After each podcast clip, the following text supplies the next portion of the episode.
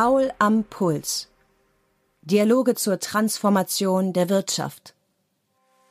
Professor Dr. Stefan Paul von der Ruhr-Universität Bochum spricht mit Entscheidungsträgern über wirtschaftliche Wandlungsprozesse. Am 24. Februar begann der Krieg Russlands gegen die Ukraine, der eine humanitäre Katastrophe ausgelöst hat. Zugleich stellt er in politischer und ökonomischer Hinsicht eine Zäsur dar. Professor Dr. Stefan Schirm, seit 2004 Inhaber des Lehrstuhls für internationale Politik an der Ruhr-Universität Bochum, sieht den Krieg als Weckruf, der zu neuem Realismus zwinge. Äh, Epochenwandel ist es auf der einen Seite ja, vor allen Dingen für Deutschland, weil wir in Deutschland doch in einer sehr äh, romantisierend naiven Art und Weise auf die Weltpolitik und auf Russland gerade geschaut haben. Die deutsche Politik, äh, ich spreche jetzt wirklich überparteilich, muss man das äh, sagen, die deutsche Politik, aber auch die mediale Öffentlichkeit muss äh, lernen und anerkennen, dass andere Länder, andere Kulturen äh, nicht so sind, wie, wie wir gerne sein wollen und muss akzeptieren, dass es eben da tatsächlich andere Sichtweisen auf die Welt gibt. Ich könnte mir vorstellen, dass das sehr viel mit der deutschen Geschichte auch zu tun hat, äh, dass wir wegen des Zweiten Weltkriegs und des Holocaust tatsächlich so stark äh, die, die sozusagen die Demilitarisierung der internationalen Politik, die Zivilisierung der internationalen Politik, so nennen wir es in der Politikwissenschaft auch gerade äh, im Auge hatten, dass wir als normatives Projekt im Auge hatten, dass wir nicht mehr ausreichend analytisch, realistisch sozusagen, analytisch auf die Welt geschaut haben, wie sie tatsächlich ist. Die bisherigen Sanktionen gegen Russland sieht er kritisch, weil nicht alles getan wurde, was möglich gewesen sei. Das heißt, die Sanktionen sind gut, sie sollten noch verschärft werden. Äh, es ist auch schwer zu verstehen, warum die Bundesrepublik Deutschland nicht die Gas- und Öllieferungen aus Russland beendet. Die bedeuten nämlich auf der Kehrseite, dass äh, aus Deutschland zwei, ungefähr 200 Millionen Euro am Tag an Russland fließen als Bezahlung für Gas- und äh, Erdölimporte. 200 Millionen, mit denen die russische Wirtschaft gestützt wird und insofern 200 Millionen, die eben indirekt Putin helfen, diesen Krieg zu führen und weiterzuführen. Und das ist ein moralisches Versagen, gerade vor dem Hintergrund unserer besonderen Verantwortung des Zweiten Weltkriegs. Wie kann ein Land, das es selber erlebt hat, wie seine Städte in Schutt und Asche gelegt worden sind, wie kann ein Land, das äh, auch schuld war am Zweiten Weltkrieg, wie kann so ein Land wie Deutschland äh, dann nicht sozusagen an der, an, an, an der Vorfront innerhalb Europas sein äh, bei der Forderung nach einer kompletten Stilllegung der Energiebeziehungen mit Russland, um eben tatsächlich Russland auch auszutrocknen, auch finanziell auszutrocknen. Durch die Aufkündigung von Öl- und Gaslieferungen stünden indes diese Rohstoffe nicht mehr als Brückentechnologie zur Verfügung, was den Ausbau der erneuerbaren Energien gefährdet hätte. Das widerspricht auch den materiellen Interessen eines sehr, sehr groß gewordenen Wirtschaftssektors, der erneuerbare Energien äh, herstellt. Da hängen sehr viele Jobs, Gewinne, Profite der Unternehmen. Da hängen natürlich auch viele Stellen für Politiker daran, die sich eben als Lobbyisten dann betätigen. Am Lobbyismus ist per se nichts Schlechtes dran gab in den 80ern auch einen äh, starken Lobbyismus der Nuklearindustrie beispielsweise. Wir haben aber seit 20 Jahren äh, eine zunehmende, einen zunehmenden Markt, der staatlich gesteuert ist für erneuerbare Energien. Es gibt ja keinen Weltmarkt für Windkrafträder beispielsweise. Das heißt, wir haben hier einen von der Politik äh, äh groß gemachten äh, politiknahen Wirtschaftsbereich, der Hunderte von Milliarden an Umsatz äh, im Jahr bringt und der sehr starke Lobbyinteressen natürlich hat und damit verbunden natürlich auch gerade in der jetzigen Ampelkoalition sehr starken Einfluss auf die Politik. Nur diese Lobbyinteressen äh, dürften es meines Erachtens nicht sein, die jetzt eine adäquate Antwort auf Russlands Überfall auf die Ukraine mit beeinflussen. Schirm plädiert für eine veränderte geopolitische Strukturierung der deutschen Außenhandelsbeziehungen, eine Modifizierung des Konzepts Wandel durch Handel, eine stärker selektive Form der Globalisierung und eine Neukalibrierung des Verhältnisses von Effizienz und Legitimität der Wirtschaft.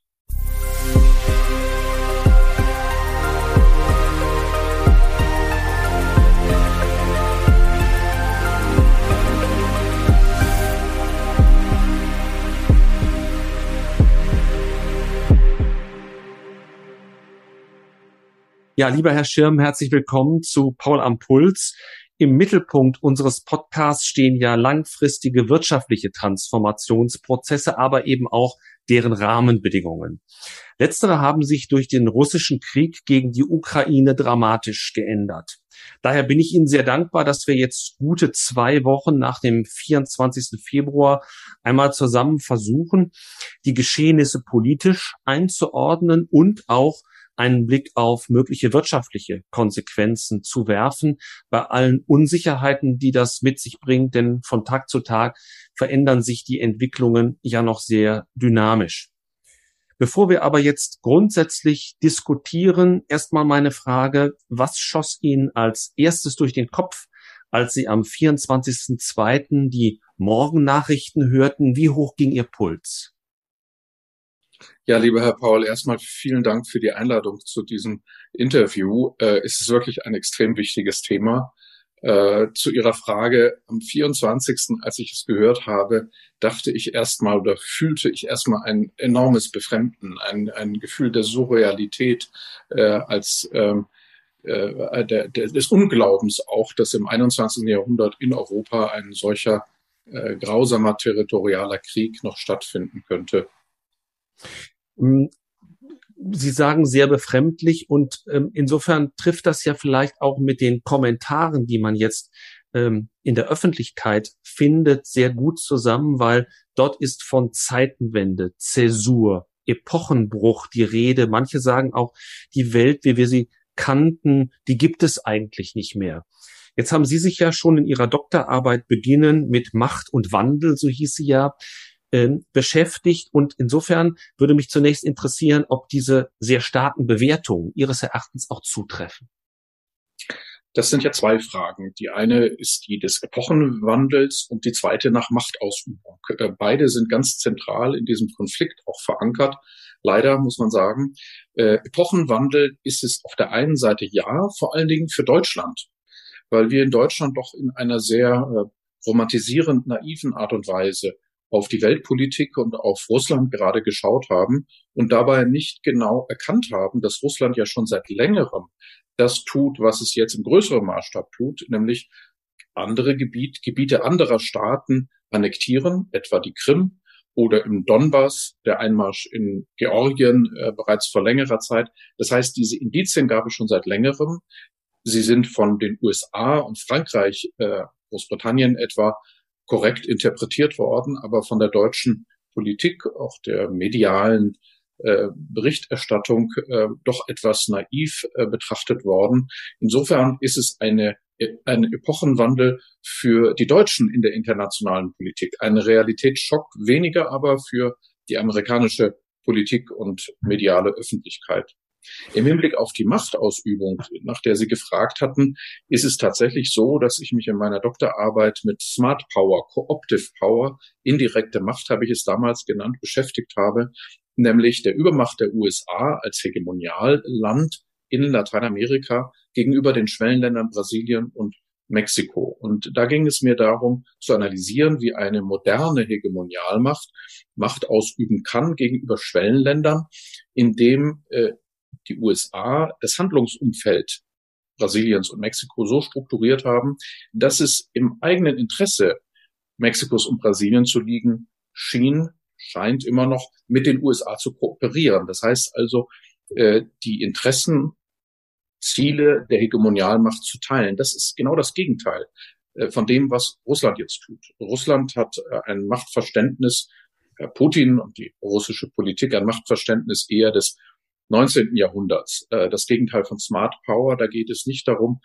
andere Länder dazu zu bringen, die eigenen Interessen zu teilen, sondern es geht darum, mit Gewalt die eigenen Interessen anderen Ländern aufzuoktroyieren. Also ein Konzept äh, der Macht, äh, wie wir es in Europa nicht mehr für möglich gehalten hatten. Wenn Sie aber sagen romantisierend, dann äh, plädieren Sie insofern auch für einen neuen Realismus im Umgang mit Russland? Ja, definitiv. Äh, die deutsche Politik, äh, ich spreche jetzt wirklich überparteilich, muss man das äh, sagen, die deutsche Politik, aber auch die mediale Öffentlichkeit muss äh, lernen und anerkennen, dass andere Länder, andere Kulturen äh, nicht so sind, wie, wie wie wir gerne sein wollen und muss akzeptieren, dass es eben da tatsächlich andere Sichtweisen auf die Welt gibt. Und das nicht nur in Russland, sondern eben in vielen anderen Ländern und Kulturen der Welt. Wenn wir ein bisschen länger zurückschauen, 1989, 90, nach dem Ende der kommunistischen Vorherrschaft in Osteuropa, da war man ja eigentlich sehr optimistisch. Ich erinnere nochmal an Francis Fukuyama, der das Ende der Geschichte so hieß ja sein bekannter Aufsatz, postuliert hat.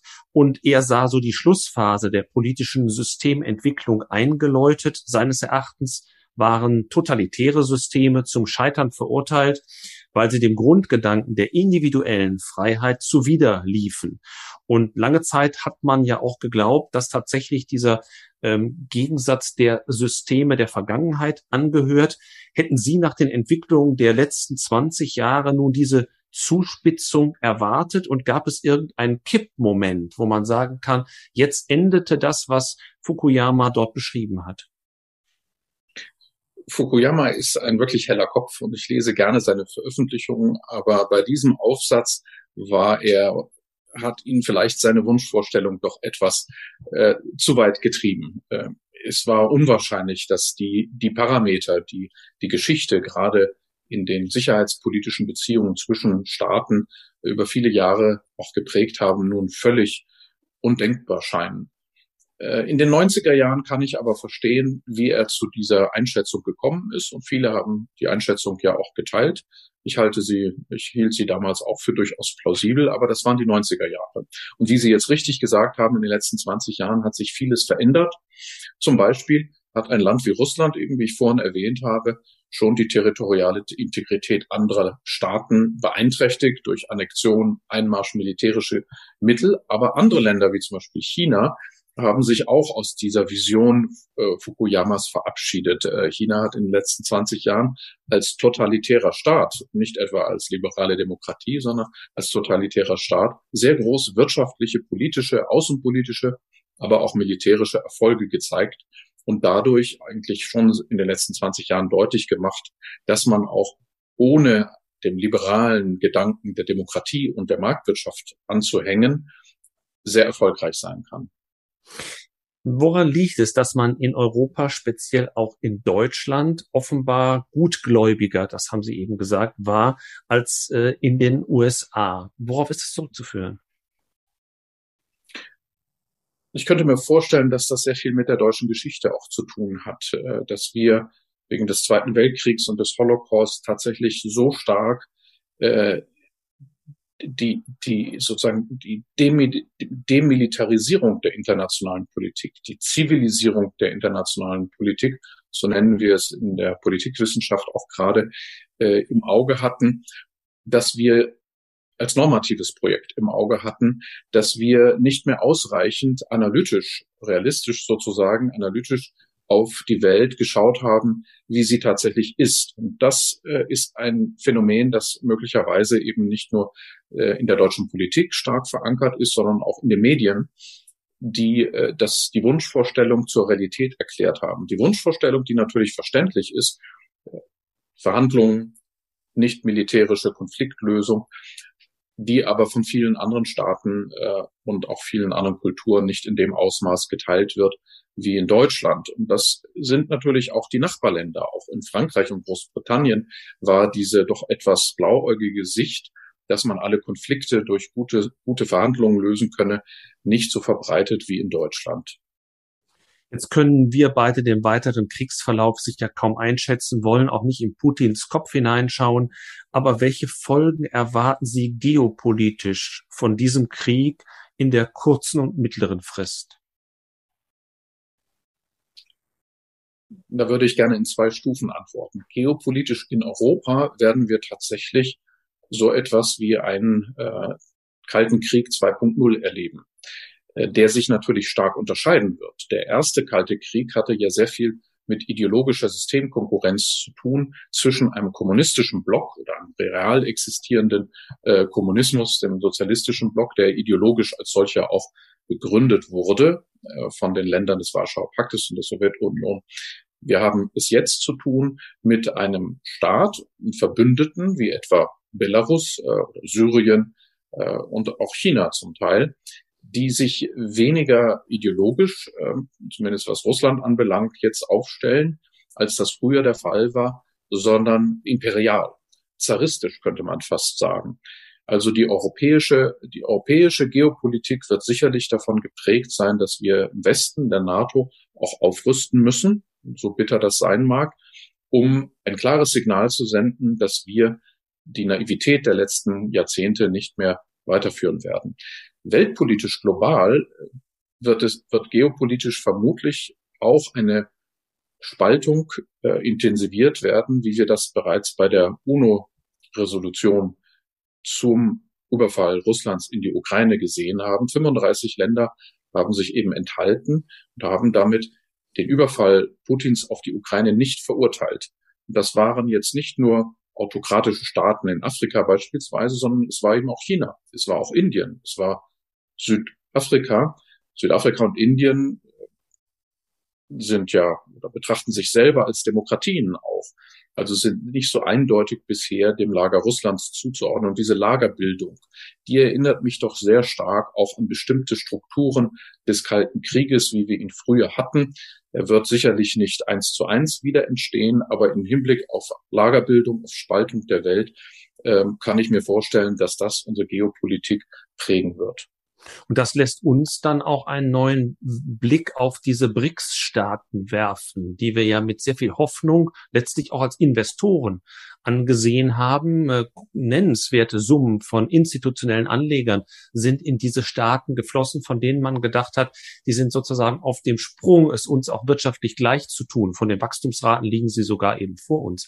Ähm, das, glaube ich, wird man jetzt aber anders einschätzen, oder? Absolut richtig.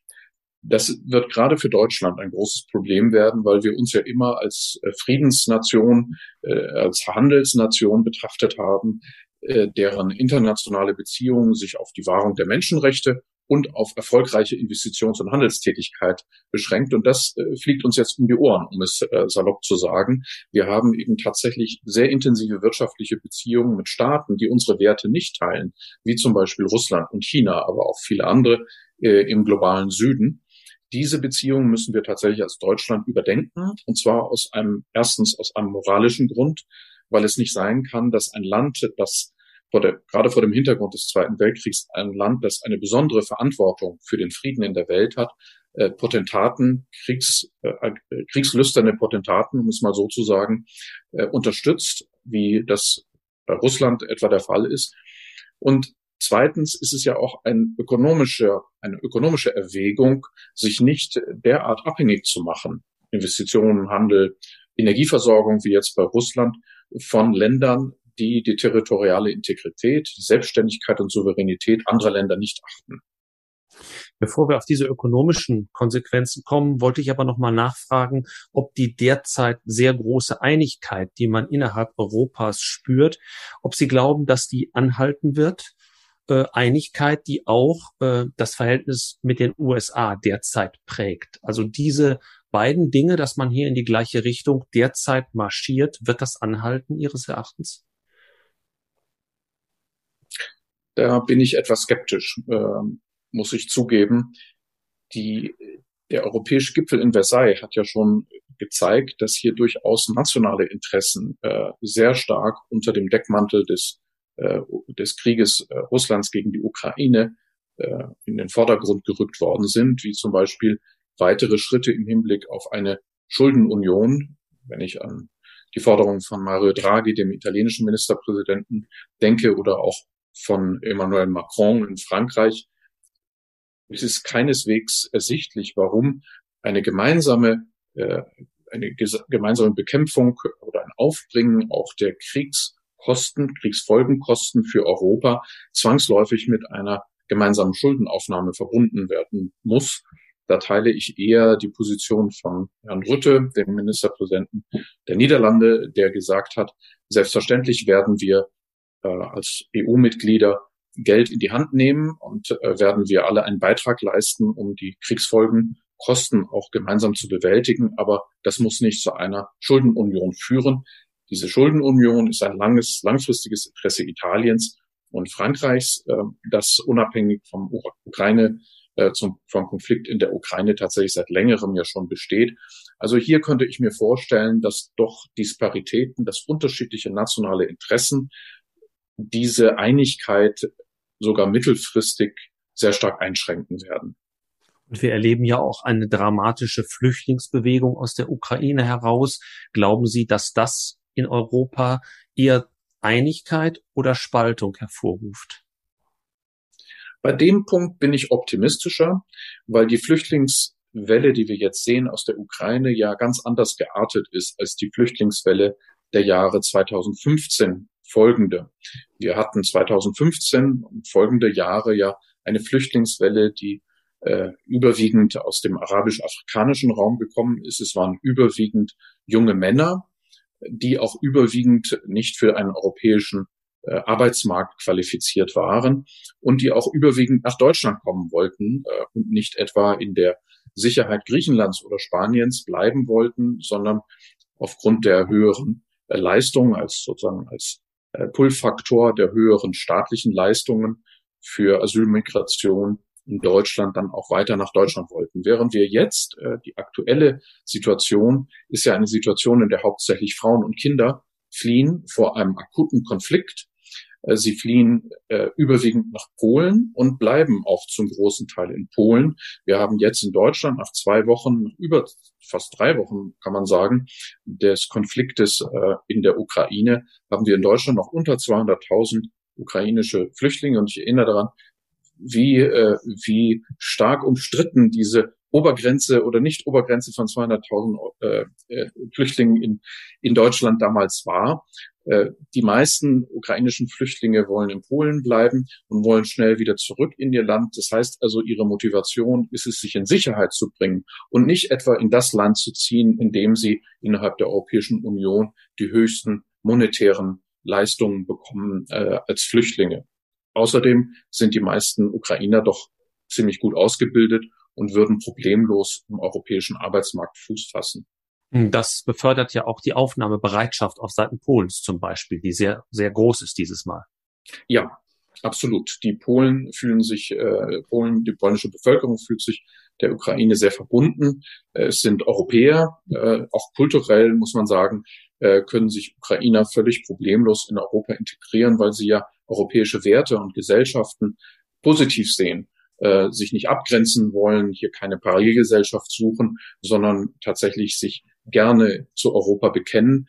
Das ist ja tragischerweise auch der Grund, warum sie überfallen worden sind von Putin, mhm. weil sie sich eben Europa verbunden fühlen, weil sie eben Freiheit, Demokratie für ihre Werte auch halten, weil sie Gleichberechtigung der Frau, weil sie alle diese Werte, die wir in Europa nach der Aufklärung äh, uns erarbeitet haben, auch durch schreckliche Kriege natürlich, aber diese Werte von Freiheit, Demokratie, Menschenrechte, individuelle Selbstverantwortung etc., diese Werte werden von Ukrainern geteilt, weil sie eben auch Europäer sind und insofern haben sie auch in Polen eine sehr große Aufnahmebereitschaft vorgefunden. Eine Frage vielleicht noch zu den politischen Zusammenhängen. Sie haben eben auch auf die Notwendigkeit einer Aufrüstung hingewiesen. Wie weit wird die gehen? Äh, in den Ende der 70er, Anfang der 80er Jahre hatten wir ja sogar die Aufrüstung als Konzept, nämlich Abschreckung durch eben diese Aufrüstung. Ähm, das, was jetzt beschlossen wurde, zum Beispiel in Deutschland, 100 Milliarden, das äh, hört sich vielleicht viel an, aber aus meiner Sicht ist das ja gar nicht so viel, wenn man mal berücksichtigt, dass etwa 50 Milliarden ohnehin als Wehretat im Haushalt verankert sind. Das sind also gerade mal zwei Etats, äh, die man dort zusätzlich ausgeben will. Und äh, wenn man weiß, äh, wie teuer heute neue Waffensysteme sind, dann weiß man auch, wie schnell sich diese Dinge relativieren. Ist das also sozusagen erst der Anfang von viel mehr, was da kommen wird? Wie würden Sie das einschätzen?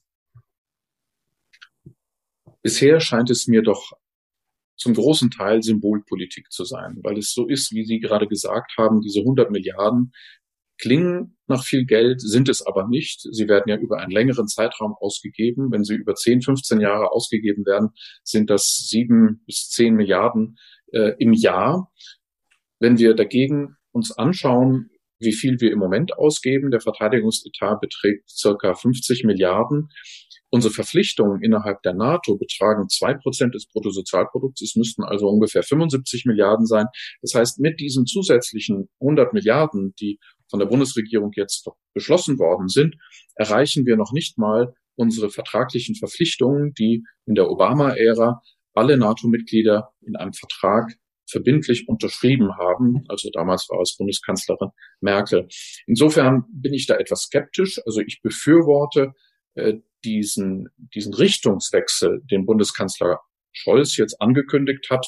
Aber ich denke, dass, dass dieser noch nicht weit genug geht, weil wir tatsächlich in Anbetracht von Putins Agieren eingestehen müssen, dass äh, wir uns, um den Frieden zu sichern, auf den Krieg eben auch vorbereiten müssen. Es geht nicht anders, wenn wir eine Bundeswehr haben, die nicht einsatzfähig ist, äh, bieten wir keine Abschreckung. Und das ist das Konzept, das Sie angesprochen hatten. Wir müssen potenzielle Gegner abschrecken, äh, überhaupt äh, sich äh, kriegerisch betätigen zu wollen. Und dafür brauchen wir eine glaubwürdige Abschreckung. Und die muss darin münden, dass die Bundeswehr tatsächlich befähigt wird, um es mal allgemein zu sagen. Und dazu gehört eben nicht nur mehr Rüstung, wie jetzt zum Beispiel die Stealth-Flugzeuge, die jetzt angeschafft werden sollen aus den USA, sondern es gehört auch ganz entscheidend dazu, dass die deutsche Politik, die deutsche Öffentlichkeit auch tatsächlich wehrwillig wird. Mhm. Das heißt also, dass die deutsche Öffentlichkeit und die deutsche Politik tatsächlich auch bereit ist, die Bundeswehr dann einzusetzen.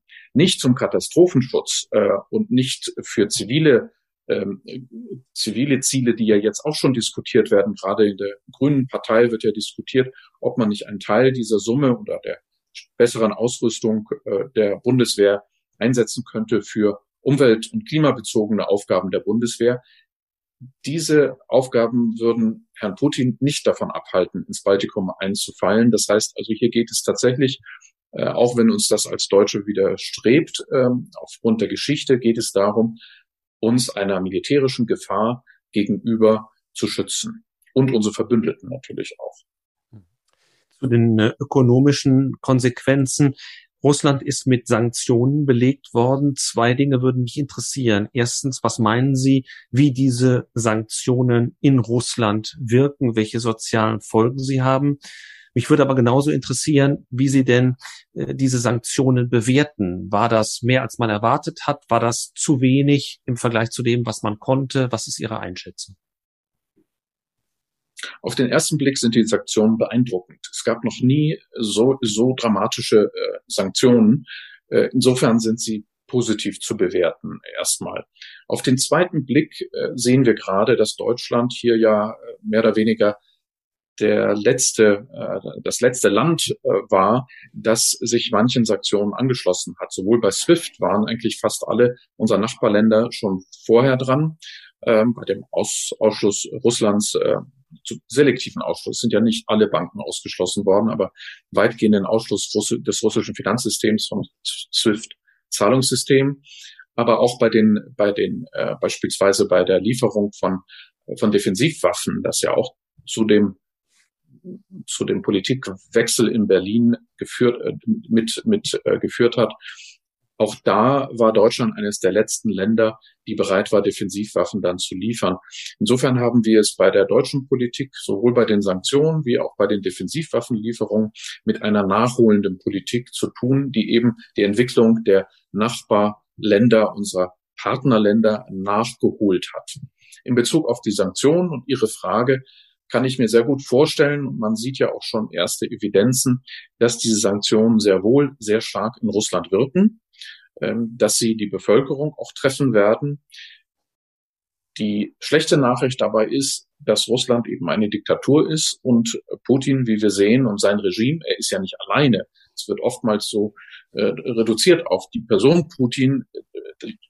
Das, das putinsche Regime, um es mal so zu sagen, basiert ja auf Tausenden und Abertausenden von Unterstützern, äh, die auch davon profitiert haben und die Mittel haben, Opposition eben zu unterdrücken. Das heißt also, der Unmut der Bevölkerung über eine sich verschlechternde wirtschaftliche Lage wird nicht so schnell, wie wir es gerne wünschen würden, in einen Politikwechsel münden. Hinzu kommt natürlich die staatliche Propaganda, die es der Bevölkerung suggeriert, dass der Westen äh, schuld ist an dieser wirtschaftlichen Misere, die in den nächsten Monaten kommen wird und dass sich Russland nur verteidigt hätte. Das ist natürlich Propaganda, das ist erlogen, aber soweit äh, der normale, die normale Bevölkerung in Russland keine besseren Informationen hat, wird es eben dazu führen, dass das Putin-Regime eben nicht auf die Art und Weise von der Bevölkerung abgelehnt wird, wie wir das gerne hätten. Das heißt, die Sanktionen sind gut, sie sollten noch verschärft werden. Äh, es ist auch schwer zu verstehen, warum die Bundesrepublik Deutschland nicht die Gas- und Öllieferungen aus Russland beendet. Die bedeuten nämlich auf der Kehrseite, dass äh, aus Deutschland zwei, ungefähr 200 Millionen Euro am Tag an Russland fließen als Bezahlung für Gas- und äh, Erdölimporte. 200 Millionen, mit denen die russische Wirtschaft gestützt wird und insofern 200 Millionen, die eben indirekt Putin helfen, diesen Krieg zu führen und weiterzuführen.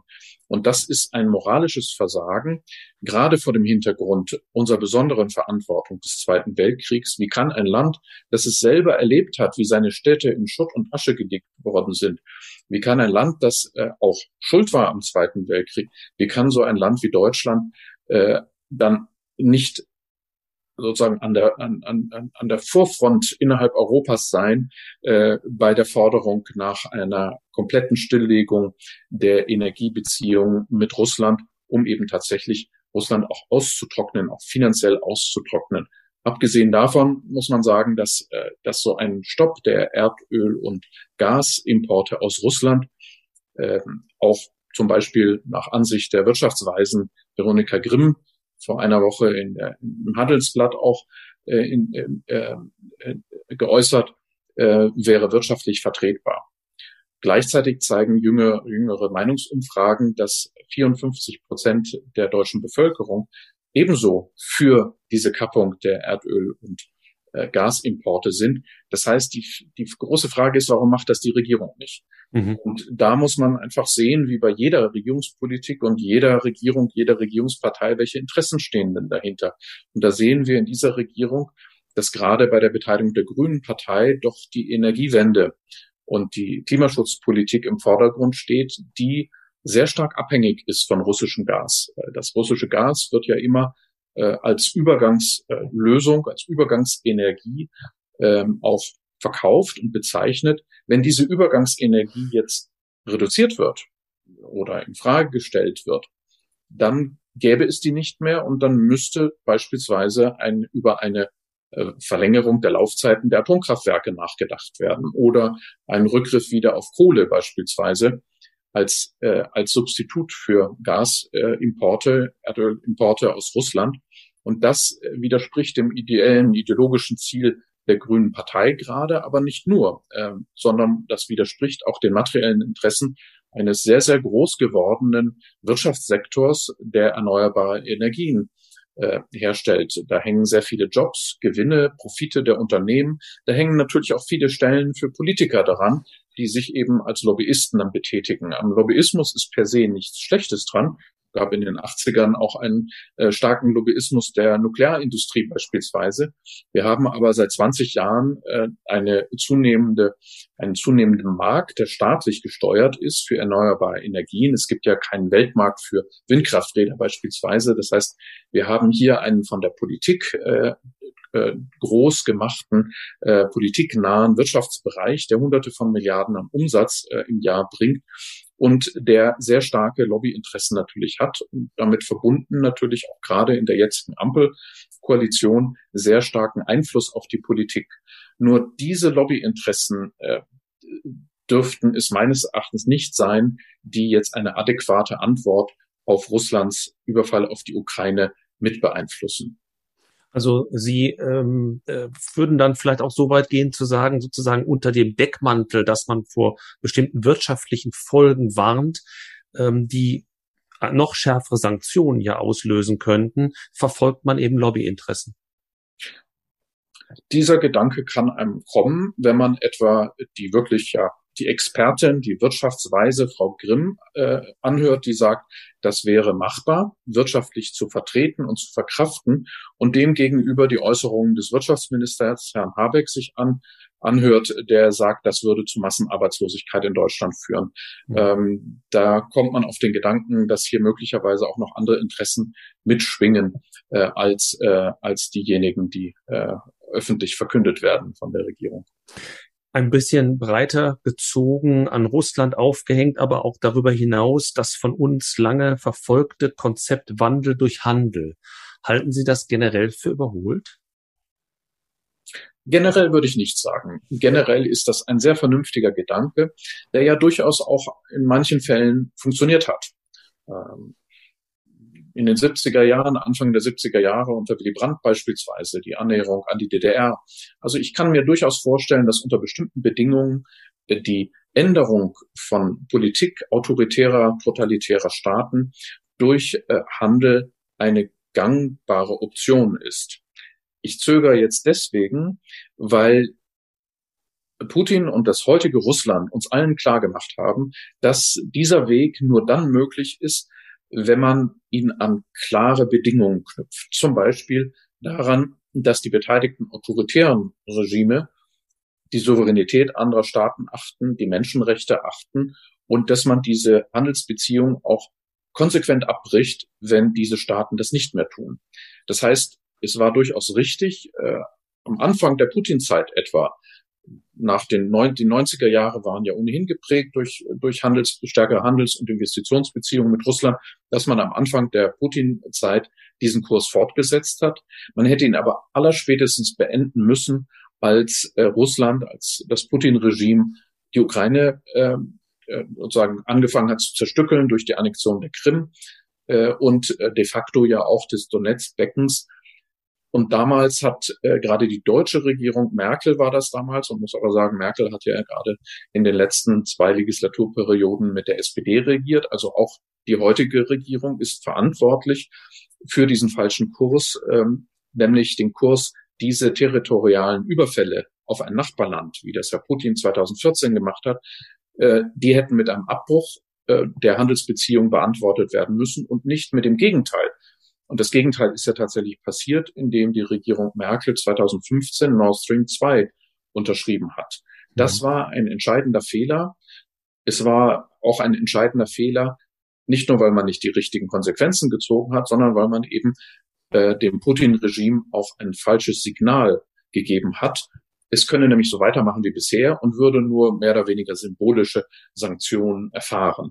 Das ist ja nicht nur für die Beziehung mit Russland ganz wichtig, sondern natürlich auch mit China. Im Moment genau, danach, dann, danach wollte ich fragen, denn wo ja. verläuft da genau die rote Linie? Also, dass man im Fall des Überfalls, so wie wir ihn jetzt haben, reagiert, das ist, glaube ich, glasklar. Aber äh, wo müssen sehr strikte ähm, Konsequenzen anfangen? Wir haben China mit äh, äh, ganz dramatischen Menschenrechtsverletzungen schon lange, lange Zeit und trotzdem verändert sich in unserem Umgang, zumindest im Handel mit China, wenig bis gar nichts. Äh, ist das nicht verlogen? Es zeugt von einer bestimmten Doppelmoral. Das ist richtig. Äh, wir empfangen auf der einen Seite, ich sage jetzt wir als äh, westliche Regierung, äh, den Dalai Lama äh, regelmäßig, hat auch von Merkel gemacht, auch in Washington, das, da, sind, ist, da ist Deutschland nicht alleine bei dieser Doppelmoral. In Bezug auf Russland ist Deutschland in einer besonders äh, hat Deutschland eine besonders schlechte Politik betrieben, aber in Bezug auf China ist Deutschland nicht alleine. Äh, wir haben auf der einen Seite die Menschenrechtsverletzungen kritisiert seit langem, aber auf der anderen Seite eben die Handelsbeziehung, Investitionsbeziehung intensiviert. Und das ist eine Doppelmoral. Äh, das kann nicht sein. Entweder möchte man sich für Menschenrechte einsetzen, äh, dann kann man aber nicht gleichzeitig Profite und Gewinne im, im Auge haben oder umgekehrt aber nicht beides äh, gleichzeitig. Und äh, auch hier muss ich sagen, hat die, die Regierung Merkel ein, eine besondere Verantwortung auf sich geladen. Also die große Koalition, die letzte große Koalition auch mit Finanzminister Scholz, weil ja doch unter der deutschen Ratspräsidentschaft in der EU das Investitionsabkommen mit China vorangetrieben worden ist und sogar zum Abschluss gebracht worden ist gegen die Wünsche der bereits gewählten, aber noch nicht amtierenden Administration von Joe Biden. Äh, das Abkommen wurde Ende 2020 äh, sozusagen unter Dach und Fach äh, gebracht, unterschrieben. Also Wochen nachdem Joe Biden bereits gewählt worden war und seine Mitstreiter, seine sozusagen nominierten Minister und Berater auch der deutschen Regierung und der Europäischen Union klar signalisiert haben, dass sie gegen dieses Abkommen ist und dass man doch bitte schön warten sollte, bis Joe Biden dann im Januar 2021 sein Amt übernommen hat. Hier gibt es ein wirklich sehr gravierendes Beispiel dieser Doppelmoral, die Sie angesprochen haben, äh, die äh, jetzt auf uns zurückfällt.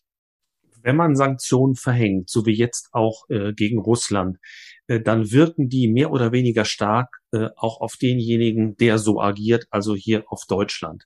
Und mit dem Fokus mal gefragt, was meinen Sie, wie lange die Zustimmung der deutschen Bevölkerung zu den Sanktionen anhält. Denn äh, wenn man sich die Brennpunkte oder Spezialsendungen anschaut, dann sieht man immer äh, die Bilder von den Tankstellen, bei denen die Preise steigen und für andere Güter gilt ja das Gleiche. Also was glauben Sie, wie lange es diese Zustimmung, die Sie vorhin mal erwähnt, mehr als die Hälfte der deutschen Bevölkerung, wie lange die anhält? Wenn es an den persönlichen Geldbeutel geht, sozusagen. Richtig, richtig. Das ist eine sehr, sehr gute Frage. Jetzt halten sich meine prognostischen Fähigkeiten naturgemäß äh, äh, im, äh, in Grenzen. Ich denke aber, man sollte auf folgende Kriterien achten. Zum einen, inwieweit ist die deutsche Regierung wirklich interessiert, die Kosten der Sanktionen für die Bürger zu minimieren? Und da kommt mir als erstes in Sinn, dass die Regierung tatsächlich von sich aus auf bestimmte Steuern verzichten sollte. Wenn wir gerade die Diskussion erleben, dass die dass die Preise an den Tankstellen so stark gestiegen sind, muss man immer dazu sagen, dass ein großer Teil dieser Literpreise an den Tankstellen äh, aus Steuern äh, besteht. Und wenn Herr Lindner sagt, hier geben wir jetzt einen Rabatt oder einen Zuschuss auf den Benzinpreis, hört sich das etwas befremdlich an. Äh, Herr Lindner sollte einfach sagen, wir reduzieren die Steuern. Es gibt ja einen Benzinpreis, eine Spritsteuer, die gibt es schon seit langem, aber es gibt ja auch Steuerelemente auf den Benzinpreis, die jetzt im Rahmen von Klimaschutz und Energiewende äh, verhängt worden sind. Äh, dann muss man eben diese Steuern für ein halbes Jahr oder ein Jahr äh, um die Hälfte reduzieren oder ganz reduzieren. Wir haben das ja während der Corona-Epidemie auch im Hinblick auf die Mehrwertsteuer gemacht. Insofern liegen hier ja die die, die, die Entscheidungen liegen sozusagen bereits auf dem Tisch. Sie werden nur leider nicht getroffen. Und wobei sie dann diejenigen belohnen, die viel fahren und viel Sprit verbrauchen. Aber sehr viele, die sehr viel fahren, machen das ja nicht zum Vergnügen, sondern weil sie das beruflich äh, und privat machen müssen. Äh, fahren ist ja in den seltensten Fällen etwas, was Menschen, die viel Freizeit haben, tun. Auch natürlich am Wochenende. Wir haben in den 70er Jahren während der Ölpreiskrise hatten wir autofreie Sonntage. Ich halte es für vertretbare, autofreie Sonntage wieder einzuführen. Mhm. Ähm, das wäre ein probateres Mittel, weil wir hier natürlich gerade die Freizeitfahrer treffen würden äh, und die Sie ja mit Ihrer Frage jetzt im Auge hatten auch. Aber wir würden nicht die Berufsfahrer äh, bestrafen, mhm. die äh, eben unter der Woche überwiegend fahren. Das heißt also, mein Vorschlag wäre, die Benzinsteuer, die Umweltsteuern, die auf den Spritpreis liegen, zu reduzieren oder abzuschaffen für einen bestimmten Zeitraum und eventuell mal einen autofreien Sonntag einzuführen. Äh, wie weit jetzt die Bevölkerung ähm, hier weiterhin die Sanktionen unterstützt, hat natürlich sehr viel damit zu tun, inwieweit die Regierung oder auch unsere Medien das ganze Bild zeichnet. Äh, und hier hoffe ich, dass, äh, dass auch der Überfall auf die Ukraine den deutschen Journalismus wieder etwas kritischer macht äh, und auch etwas kritischer gegenüber der eigenen Regierung. Egal welcher Partei äh, die Regierung jetzt, von welchen Parteien die Regierung geformt wird. Hier gab es ja doch äh, die, die Situation, dass manche, manche Berichterstattung nicht besonders nachfragend war in Bezug auf die Tätigkeiten der Regierung. Und insofern müsste eben tatsächlich medial auch äh, problematisiert werden, dass eine Nichtverlängerung der Sanktionen beispielsweise oder Nichtverschärfung der Sanktionen den Krieg in der Ukraine verlängern würde und dieser Krieg uns natürlich auch sehr viel Geld kostet. Also der Krieg muss ja nicht nur beendet werden aus humanitären Gründen, aus völkerrechtlichen Gründen, aus moralischen Gründen, sondern auch, weil dieser Krieg uns sehr viel kostet. Was ist mit der Nahrungsmittelversorgung? Äh, nicht nur unserer Nahrungsmittelversorgung in Europa, sondern auch der Länder des globalen Südens. Mhm. Das wird uns auch sehr viel Geld kosten. Also eine weitere Woche des Krieges kostet uns eben sehr viel Geld. Natürlich Sanktionen, gerade wenn wir jetzt auf Öl und Gas verzichten würden aus Russland, würde uns auch zu Einschränkungen nötigen. Aber auch das teilt äh, die Wirtschaftsweise Veronika Kring. Diese Kosten sind als geringer einzuschätzen als ein Monate andauernder äh, menschenverachtender Krieg in der Ukraine von russischer Seite. Wenn man dieses Bild ganzheitlich zei zeichnen würde, äh, auch in den Medien, könnte ich mir vorstellen, dass die Unterstützung der Bevölkerung länger anhält, als wenn man nur auf die persönlichen Einschränkungen abzielen würde. Aber das ist ja auch für die Bevölkerung nur der erste Schritt. Wir wissen ja, dass wir, wussten wir auch vorher schon, aber jetzt eben noch schneller umsteigen müssen auf andere Energieformen. Das bedeutet den Ausbau der erneuerbaren Energien und das bedeutet auch wieder, äh, dass wir Konsequenzen um uns herum sehen in der Landschaft, beispielsweise mehr Windräder und ähnliches. Und auch da muss für gesellschaftliche Akzeptanz gesorgt werden. Ist die Regierung da auf dem richtigen Weg oder müssen nicht diese Anstrengungen noch sehr viel verstärkt werden, dass man immer wieder dafür wirbt, dass vielleicht keine Einschränkungen im persönlichen Portemonnaie beim Tanken ähm, äh, notwendig sind, aber auch mehr Toleranz sozusagen, was den Umstieg und die damit verbundenen Veränderungen angeht. Absolut. Äh, große Veränderungen, äh, egal in welchem Bereich, aber die Energiewende ist eine große Veränderung, äh, müssen gesellschaftlich akzeptiert werden. Also wir, wir leben in einer Demokratie und wir wollen diese Demokratie und diese Freiheitswerte, die die Demokratie ermöglicht, ja auch als höchstes Gut verteidigen. Äh, das bedeutet gleichzeitig, dass äh, gesellschaftliche Veränderungen und einschneidende äh, Maßnahmen der Politik auch auf gesellschaftliche Akzeptanz stoßen müssen. Wenn die gesellschaftliche Akzeptanz nicht gegeben ist, können diese politischen Projekte nicht umgesetzt werden, außer wir kommen, wir schränken demokratische Mitwirkungsmöglichkeiten. Sie haben gerade den Ausbau der Windkraft etwa angesprochen. Natürlich ist das etwas, das Mitwirkung erfordert. Und wenn diese Mitwirkung dazu führt, dass die Bevölkerung äh, das nicht möchte, dann kann das nicht umgesetzt werden. Mhm. Sonst würden wir in einen Öko-Autoritarismus enden, der das Wichtigste eigentlich, was wir was wir haben, nämlich Freiheit einschränken würde. Und das ist vielleicht ein Aspekt, der meine Antwort auch an frühere Fragen von Ihnen rückbindet, äh, nämlich Europa, die USA. Äh, vielleicht ist in Deutschland äh, Freiheit als Wert nicht so zentral wie in anderen Ländern, wie in Frankreich, in den USA, in mhm. Ländern, die durch Revolutionen und Kriege ihre Freiheit erst erobern mussten. Das erlebt jetzt die Ukraine auch. Ähm, also viele osteuropäische Länder haben ja Revolutionen und auch äh, Proteste gehabt, um ihre Freiheiten zu erreichen. Auch die Ostdeutschen haben das gehabt, die Westdeutschen nicht. Den Westdeutschen wurde die Freiheit von äh, den Alliierten, äh, vor allen Dingen allen voran den USA nach dem Zweiten Weltkrieg geschenkt. Und diese frei demokratischen Freiheitsrechte, die gilt es zu beachten. Ähm, die gilt es auch zu beachten, natürlich in Bezug auf Energie, Ihre Frage jetzt, und die Energiewende. Und da scheint es mir auch etwas befremdlich, dass, äh, dass im, im, im Auge des, des, dieses grauenhaften Krieges äh, manche Politiker als erstes daran denken, ihre Lieblingsprojekte, nämlich zum Beispiel die Energiewende, jetzt noch schneller umzusetzen.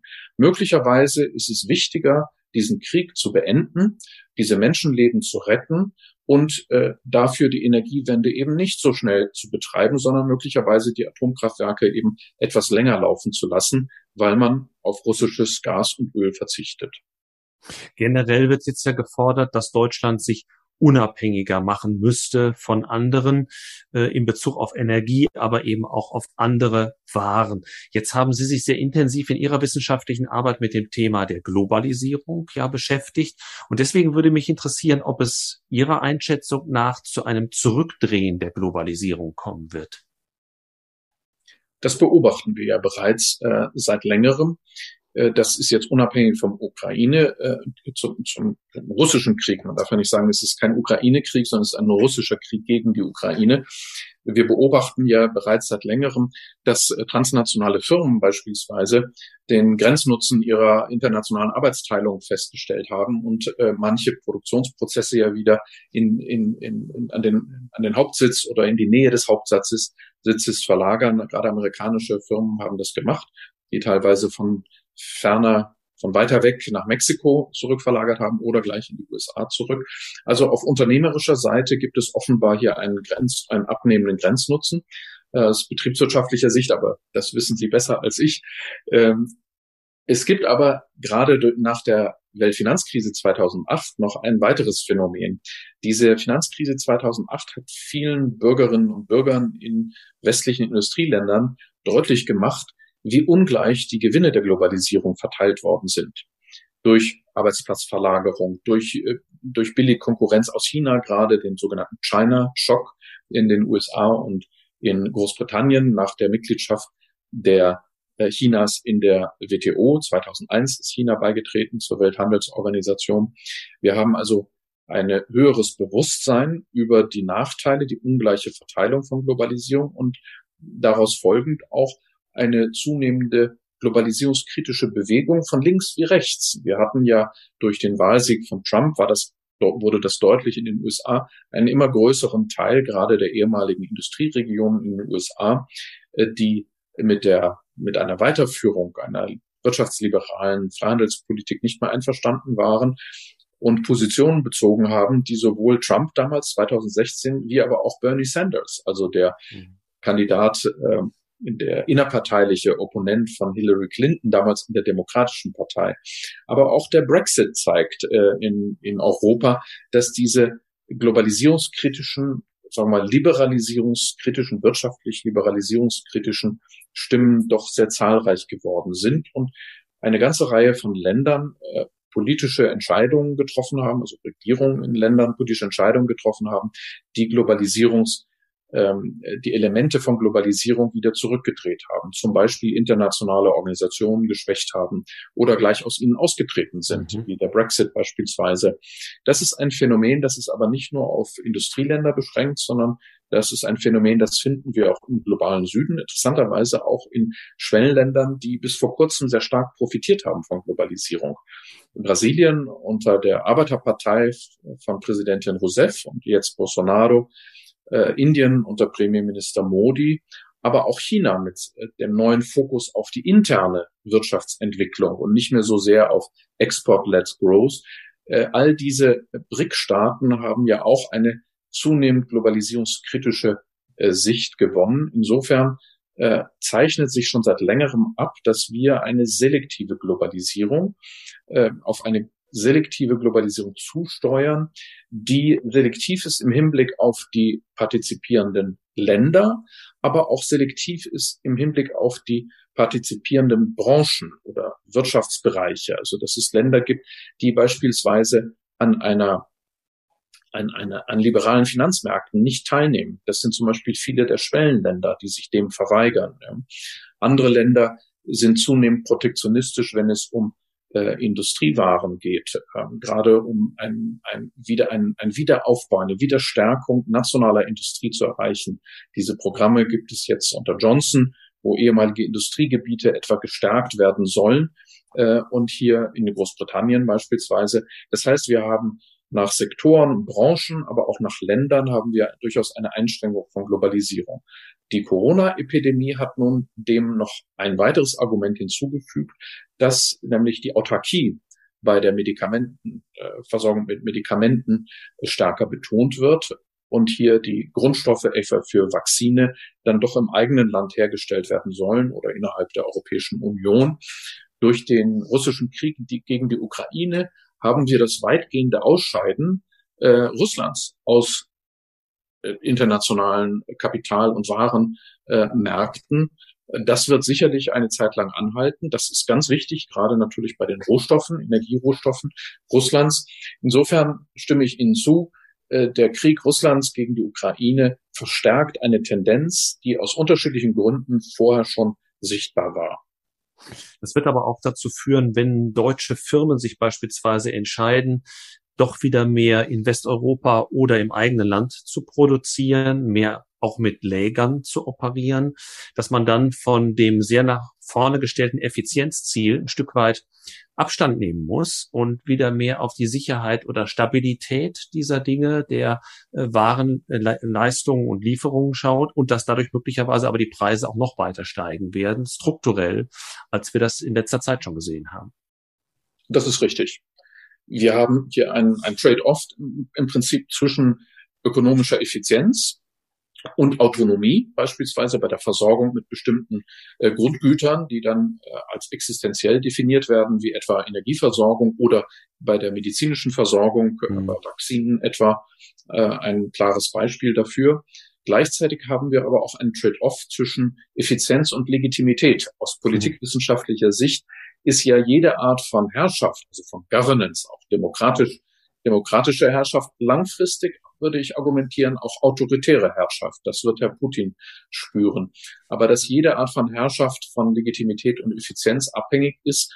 Und wenn die Effizienz nun immer weiter vorangetrieben wird, zum Beispiel durch eine Globalisierung der Liberalisierung der Finanzmärkte und der, des, des, des Warenhandels etwa, Dienstleistungen etc., äh, diese, die Gewinne, die daraus resultieren, aus diesen Effizienzsteigerungen, aber sehr ungleich verteilt werden innerhalb betroffener Gesellschaften, dann wird sich selbstverständlich der Unmut derjenigen, die eben äh, entweder verlieren oder wenig äh, gewinnen durch diesen Effizienzprozess, dann wird sich der politische Unmut dieser Bevölkerungsgruppen äh, manifestieren, früher oder später.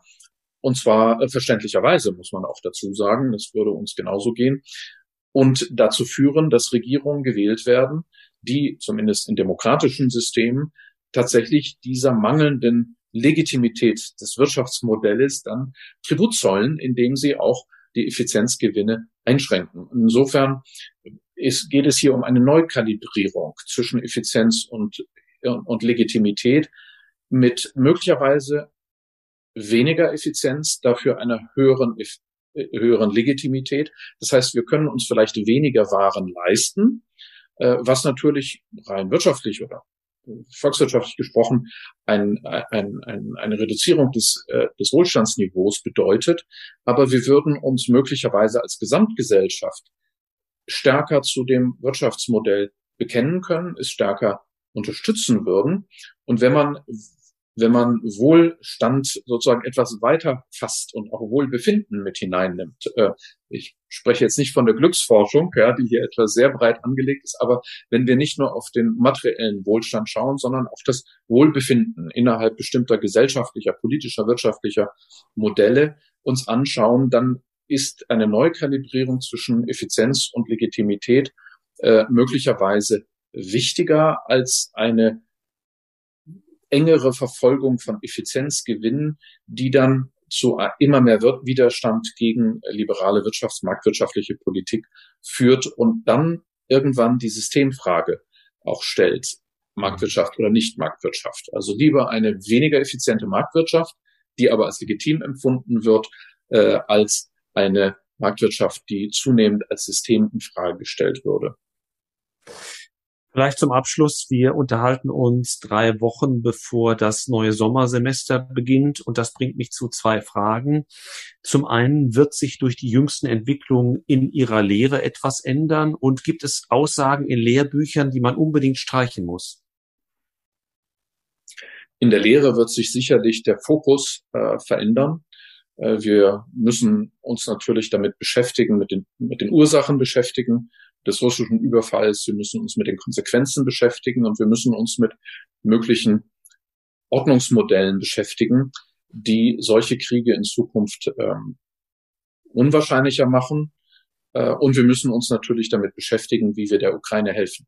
Äh, das ist etwas, was äh, noch nicht so in dem Vordergrund steht, verständlicherweise der öffentlichen Debatte. Erstmal geht es darum, diesen Krieg zu beenden. Äh, und zwar nicht zu Russlands Bedingungen, also nicht äh, durch eine Unterjochung der Ukraine, weil dann hätten wir Freiheit geopfert.